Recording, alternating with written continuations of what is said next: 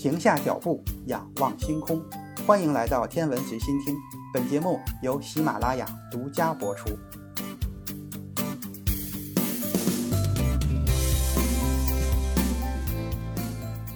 北京时间四月十九日十八点五十五分左右，NASA 宣布人类直升机首次在火星试飞成功。这架小型无人直升机就是机智号，是跟随毅力号火星车一同抵达火星的。在地球上飞无人机已经是司空见惯的事情，但是说到无人机，其实最早在二十世纪二十年代就已经出现了。一九一四年。第一次世界大战正在进行的时候，英国的卡德尔和皮切尔两位将军向英国空军航空学会提出了一项建议，他们想研制一种无人驾驶而用无线电操控的小型飞机，使它能够飞到敌方某一目标上空，将事先装在小飞机上的炸弹投下去。这种大胆的设想立即得到了当时英国军事航空学会理事长戴亨德森爵士的认可。他指定由 A.M. 洛教授率领一班人马进行研制。无人机当时是作为训练用的靶机使用的，是一个许多国家用于描述最新一代无人驾驶飞机的术语。从字面上讲，这个术语可以描述从风筝、无线电遥控飞机到从 V1 飞弹发展来的巡航导弹，但是在军方的术语中，仅限于可重复使用的比空气重的飞行器。在火星上的机智号重量是一点八千克，三斤半多一点，高是零点五米，是一台小型的共轴双旋翼直升机。通过两个反向旋转的旋翼的旋转提供升力，可以精确控制四个旋翼的倾角。两个旋翼反向旋转抵消力矩，所以不需要尾桨。整体结构也更适合折叠。旋翼由碳纤维制成，直径达到了一点二米。驱动电机的功率是三百五十瓦。机智号的主要目标就是进行技术验证，验证人类使用飞行探测地外星球的全新技术。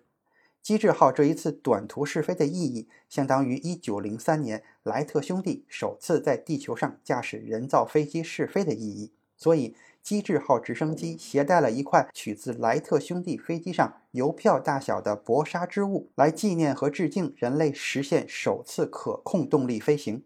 机智号可以说是人类飞行器在火星上的首次可控动力飞行，也具有类似的重要历史意义。关于火星的内容，咱们节目已经介绍了很多。火星的表面引力相当于地球的三分之一，从这一点来看是有利于飞行器飞行的。引力小，需要的升力也就小。但是火星的气压只有地球气压的百分之一，空气非常稀薄，因此要获得足够的升力。就要求旋翼转动得更加快才行。地球上的直升机主旋翼转速一般为每分钟三百转左右，而机智号直升机旋翼旋转角速度可以达到每分钟两千四百转。直升机水平移动的速度是每秒钟十米，爬升的速度是每秒钟三米。从二零一四年到二零一九年，NASA 喷气推进实验室的科学家和工程师们在地面模拟了火星大气和引力场的实验条件。经过反复模拟飞行试验，最终设计制造了这架能够在火星稀薄大气和低温环境中飞行的小型直升机。这架小型直升机靠顶部的太阳能板进行充电，电能储存在锂离子电池之中。充电一天大概可以飞行九十秒。为了安全起见，第一次试飞的高度只有三米，飞行的距离为五十米，飞行的时长控制在四十秒左右。在机智号试飞的时候。毅力号火星车在距离大约一百米的地方为机智号拍照和拍摄视频。按照此前安排的飞行计划，机智号在接下来的一个月的时间里还将进行五次试飞。任务结束之后，毅力号火星车就不再照顾机智号直升机，继续前往远方开展寻找火星远古生命迹象的任务。机智号安装有一个彩色相机和一个黑白照相机，它无法直接和地球联络。要通过毅力号火星车进行信息的转发传输，因此机智号不能飞离毅力号太远，最远航程也就三百米，最远通讯距离为一千米。其实本次火星直升机项目主要就是为了进行技术验证，并没有赋予太多的任务使命。火星直升机比轨道上的人造卫星分辨率更高，而且比火星车更加灵活。机动性更强。机智号是在2021年2月18日，随着毅力号火星车一同降落在火星的耶泽罗陨石坑。作为一台身处火星的航天器，最危险的难关其实有四个：一是进入火星大气时摩擦产生的高温灼烧；二是降落时崎岖的火星表面；三是寒冷的火星夜晚；第四，则是席卷整个火星的沙尘暴。开始的时候，机智号一直蜷缩在毅力号的腹部，得到了非常全面的照顾。四月三号，毅力号将它放在了一个平整的场地上，给了它独立飞行的空间。机智号通过太阳能给自己充电，并顺利地度过了零下九十摄氏度的夜晚。四月七日，NASA 放出了一张机智号在火星上的实景照片。从照片上可以看到，还没有起飞的机智号顶部的太阳能板和旋翼上就已经落上了沙尘。除了沙尘暴，火星上的低温环境也对机智号上电子元件有着极大的考验，特别是火星的夜晚。北京时间的四月十九日下午十五点四十六分，耶泽罗陨石坑天气条件良好，地面工作人员下达了试飞的指令。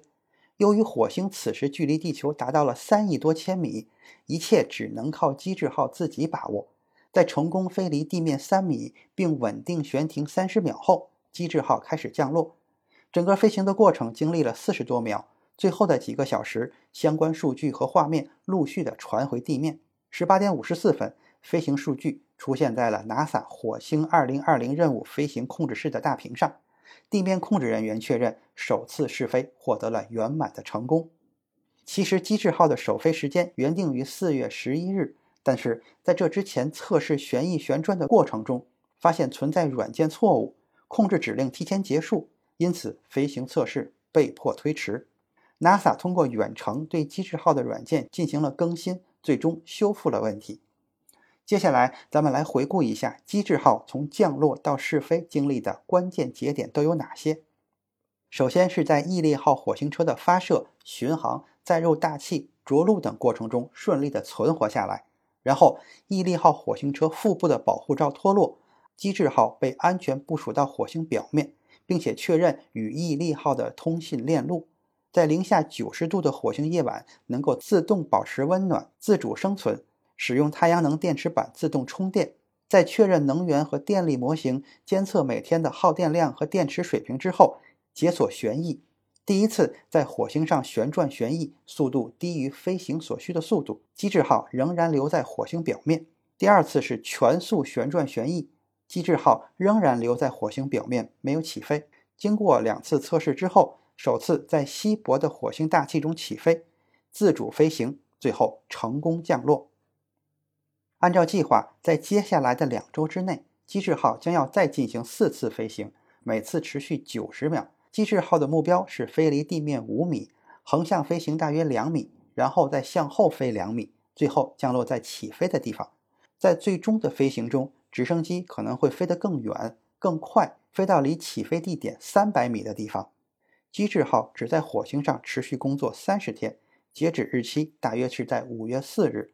在那之后，团队的科学家将把他们的注意力和工作重心重新转移到毅力号火星车上。毅力号将踏上收集岩石样本的旅程，并最终将样本送回地球。而曾经落在耶泽罗陨石坑的机智号也将永远留在那里。目前，人类探索地外星球主要有三种方式。一种是发射探测器环绕探测，一种是发射着陆器抵达星球表面进行原位探测，第三种就是发射漫游车进行巡视探测。除了这三种探测方式，机智号为人类开启了采用动力飞行进行地外星球探测的全新方式。这种方式比轨道上的探测器看得更清楚，比火星车运动更快，机动性更好。目前，NASA 已经批准了采用类似方式探测更加遥远的土卫六泰坦。泰坦拥有稠密的大气层，非常适合飞行器的飞行。但是，由于那里距离太阳遥远，太阳能已经无法满足飞行的需求。科学家计划采用类似毅力号核电池的方式对飞行器供电，可以看作是核动力的直升机。这架核动力直升机已经被命名为蜻蜓号，计划在2027年发射。预计二零三六年着陆泰坦。机智号已经开创了人类探测地外星球的全新方式。面对未知，人类探索的脚步将永远不会停止。今天的天文随心听就是这些，咱们下次再见。